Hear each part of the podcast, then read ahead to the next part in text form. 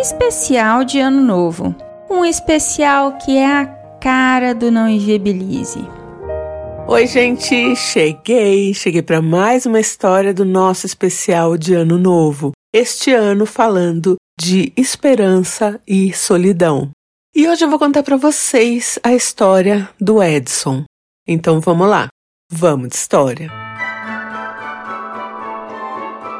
O Edson nasceu na cidade de Cacoal, em Rondônia, e cresceu lá. Conheceu aí a sua esposa, a Mônica, e lá eles tiveram dois filhos. A vida era boa, o Edson trabalhava de vigia numa madeireira, e até que um dia ele chegou para trabalhar e a madeireira tinha sido fechada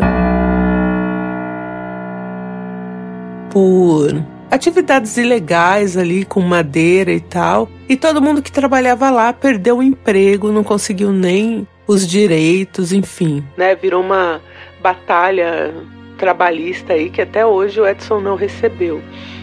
E tava muito difícil ficar né, lá na cidade dele e tal, não conseguia outro emprego. Aí um amigo do Edson disse que tinha uma oportunidade de trabalho aqui em São Paulo. O Edson pensou, pensou e falou: Bom, eu vou. Eu vou me dar aí o prazo de seis meses.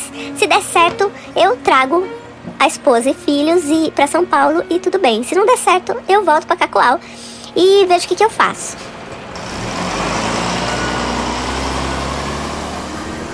Edson chegou em São Paulo só com uma malinha de roupas e a esperança, né, de conseguir um emprego tal. E esse emprego rolou, o amigo dele tinha falado certinho, estava tudo certo. Só que ele não tinha ainda onde morar, então ele foi para um alojamento dessa firma, né, que ele trabalhava. Ele veio para trabalhar como vigia e começou a vida ali no alojamento, só que era muito ruim. E ele queria preparar as coisas para trazer a família, né? Porque a intenção nunca foi ficar aqui sozinho. Então ele conversava ali com a esposa, tal, por telefone, mas era muito triste, né? Muito ruim ficar aqui sozinho, ainda mais São Paulo, né? Porque isso aqui é sim uma selva de pedra, é sim todo mundo com pressa, trabalhando, enfim. E até o Edson acostumar, né? Depois que passou três meses, ele foi efetivado. Ele conseguiu alugar ali uma, uma casa. Era uma casa longe de onde ele trabalhava, mais para a periferia de São Paulo, mas era uma casa boa.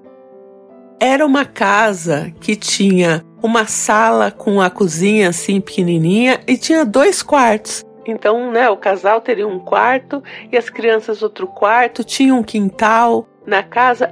Era uma casa boa. O Edson estava feliz. Ele tinha móveis? Não tinha móveis. Ele comprou um colchão e depois, ali pelo segundo mês de efetivado, ele comprou um fogão e conseguiu comprar uma geladeira usada. Então era isso que ele tinha ali. Depois um amigo dele emprestou uma TV, passou um tempinho, ele conseguiu comprar uma TV e aos poucos ele foi botando as coisas ali em casa, né? O Edson tinha muita esperança de trazer a família dele, então ele fazia planos de colocar as crianças na escola aqui em São Paulo, da esposa dele conseguir um trabalho também, né? Porque nunca foi a intenção dela ficar só em casa, ser dona de casa. E ele queria adotar um cachorro, enfim, sabe aquela coisa de família margarina? Era isso que ele queria, era isso que o Edson queria. Só que para isso ele precisava de dinheiro, né? trazer a mudança lá da cidade dele, de Cacoal, para cá, era muito caro. Então a ideia era, quando ele tivesse o dinheiro para trazer a família, a mulher dele, a Mônica, ia começar a vender tudo lá. Vendia tudo, conseguia tudo que dava e vinha para cá. Mas o dinheiro era pouco e o tempo foi passando, ia dando prazo ali que o Edson deu para si mesmo, né, de ou ficar ou voltar embora, mas ele não queria voltar, mas ele tinha medo de continuar aqui e o casamento dele desandar, até que chegamos aí na noite do dia 31 de dezembro. E o Edson muito aflito, ele trabalhava à noite, né? Edson vigia aqui também em São Paulo de uma firma que a gente pode até relembrar aí e botar o nome de Poneixá, a firma dele, só que Edson não foi na festa, porque Edson trabalhava na data. Então ele estava ali de vigia. Ia virar à noite, né? Ele entrava às 10 da noite e saía ali às 6 da manhã. Ele tinha que rodar a fábrica toda ali e fazer as marcações de cartão onde tinha, né, para passar ali para marcar que ele tinha feito a ronda. E ele foi fazendo isso, deu 10 horas ali, ele fez a primeira ronda, deu 10 e meia, ele fez a segunda ronda, e assim foi indo. E Edson tava num dia que ele tava muito assim, mal, porque ia virar o ano, ele não tinha conseguido trazer a família, ele estava se sentindo sozinho, ele não queria mais ficar aqui sozinho, mas sabia que aqui em São Paulo era melhor para trabalhar do que na cidade dele. Então ele estava naquela luta, né? Tinha conseguido juntar um pouquinho de dinheiro para trazer a família, mas estava na dúvida ainda se trazia e se depois não desse certo, né? O ideal seria ele esperar mais seis meses, ficar aqui, juntar mais dinheiro, dar uma ajeitada melhor para trazer. Mas ele estava aflito com isso, porque ele ficava muito sozinho. Ele chegava às 6 horas da manhã em casa e aí ia fazer umas coisinhas ali, dormia, acordava, ficava ali à tarde até dar o horário dele ir trabalhar de novo. Então era muito difícil, né? Ele trabalhava por turno, enfim, uma vida aí de vigia.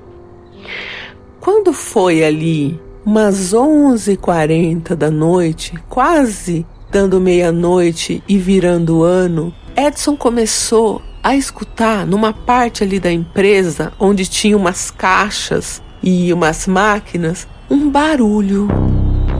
Só que tinha muitos fogos já. As pessoas já estavam começando os fogos. Ele escutou um barulhinho e falou: Que estranho, mas será que é dos fogos? E foi fazer a ronda. E era uma ronda que demorava mais de 20 minutos. Quando ele voltou para aquele ponto onde tinha as caixas, onde ele tinha ouvido o barulho, os fogos já estavam muito altos, já era meia-noite, já era ano novo. E o barulho de fogos era assim ensurdecedor, porque ele estava perto de um lugar onde, sei lá, de um campo onde tinham a prefeitura colocou os fogos e tal, enfim. E aí, O Edson escutou de novo esse barulho e agora algumas caixas caindo. O que seria? O que, será que alguém invadiu a fábrica no dia de Ano Novo para roubar? Edson, ele não trabalhava armado, ele era um vigia de aviso só. Então, é, se entrasse alguém ali, ele tinha os procedimentos dele para fazer de segurança, mas ninguém ali trabalhava armado.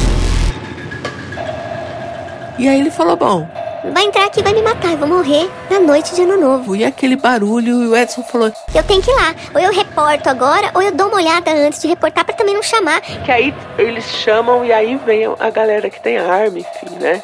Que não é a polícia, é tipo a escolta da firma de vigilância. Ele falou: Ah, eu não vou. E se eu der esse alarme falso aí, vão depois vão dar até risada de mim. E aí o Edson foi se aproximando, ele deu a volta por fora de onde estavam as caixas para tentar ver o que era. E aí ele viu as caixas caindo e viu algo que tentava entrar atrás das caixas. Edson ficou cabreiro, falou: Meu Deus, tem alguém abaixado ali, grande. Ah, meu Deus, vou, vou gritar, ei, sai daí, não sei. Começou a gritar e ele tinha um cacetete, ele falou: Quer saber? Eu vou encarar. E aí chegou perto das caixas e bateu numa das caixas com o cacetete. Ele bateu na caixa.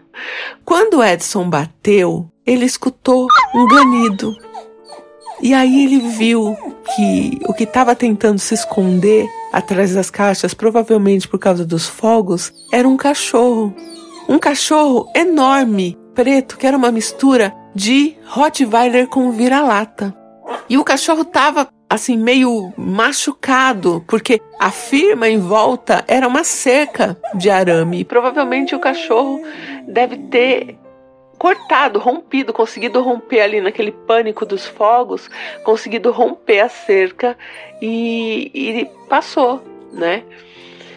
E aí o Edson, que estava pensando que podia ser um bandido, uma pessoa, sei lá, não estava preparado para um cachorro. E aí ele guardou na hora o cacetete e ficou ali falando, ei, cachorrinho, cachorrinho. Mas era um cachorro muito grande, né? E o cachorro tava muito assustado. Ele falou: Bom, esse cachorro agora vai virar aqui, vai me pegar na garganta e vou morrer. O Edson tava aí achando que alguém ia matar ele naquela noite. Só que ele ficou ali com o cachorro e ele percebeu que era por causa dos fogos que o cachorro tava com medo. Então o que, que ele fez? Ele pegou uma lona e cobriu onde estavam as caixas para fazer uma cabaninha ali pro cachorro. E ali ele ficou. Ele tinha mais um tempo até fazer a próxima ronda e ele ficou ali conversando com o cachorrinho, pegou um um pote lá de sorvete que ele achou vazio, botou água, ele não tinha ração, nada para dar, mas ele tinha a marmita dele. Ele falou: "Bom, mais tarde, na hora que eu for esquentar minha marmita, eu divido com esse cachorro se ele estiver aqui ainda. E aí foi, fez a ronda, voltou, olhou ali a lona, o cachorro já tava ali, já tava deitadinho, mas assim, de boa, mas tremendo muito por causa dos fogos, né? E aí o Edson foi, tentou passar a mão ali naquele cachorrinho. E o cachorrinho deixou, e era um cachorro grande, porte grande mesmo, né? Pensa, uma mistura de vira-lata com Rottweiler. E aí o Edson ficou ali, fez carinho no cachorro e ainda tava fogos. E aí o cachorro fez que ia seguir o Edson, mas ficou com medo dos fogos e voltou. Edson fez mais duas rondas assim, fazendo carinho no cachorro quando ele voltava. E aí o barulho dos fogos foi diminuindo, diminuindo e cessou. Quando cessou, o Edson tinha feito carinho no cachorro e foi fazer a ronda e o cachorro foi com ele. E ele falou: Nossa, cachorrão. E o cachorro estava um pouco arranhado, né? Machucado da cerca. O Edson foi e achou o buraco de onde estava o furo da cerca, porque ele ia ter que reportar aquele buraco, né? Para poder fechar tal, né? Para o pessoal da manutenção. Foi, fez o relatóriozinho ali, fez o relatório que o cachorro estava lá, enfim, fez tudo. Chegou a hora da janta ali, né, do, do Edson, e ele esquentou um pouquinho a marmita, tirou uma parte ali pro cachorro, deu só uma mornada, esquentou o restante para ele e deu pro cachorro comer ali. E aí ele pensou: esse cachorro escapou de alguma casa, né, por aqui. Então, eu vou deixar ele aqui, vou avisar o pessoal do dia tal, porque o pessoal ali tava em coletivas, então só ia voltar dali uns dias, e vou ver se a gente acha o dono, né?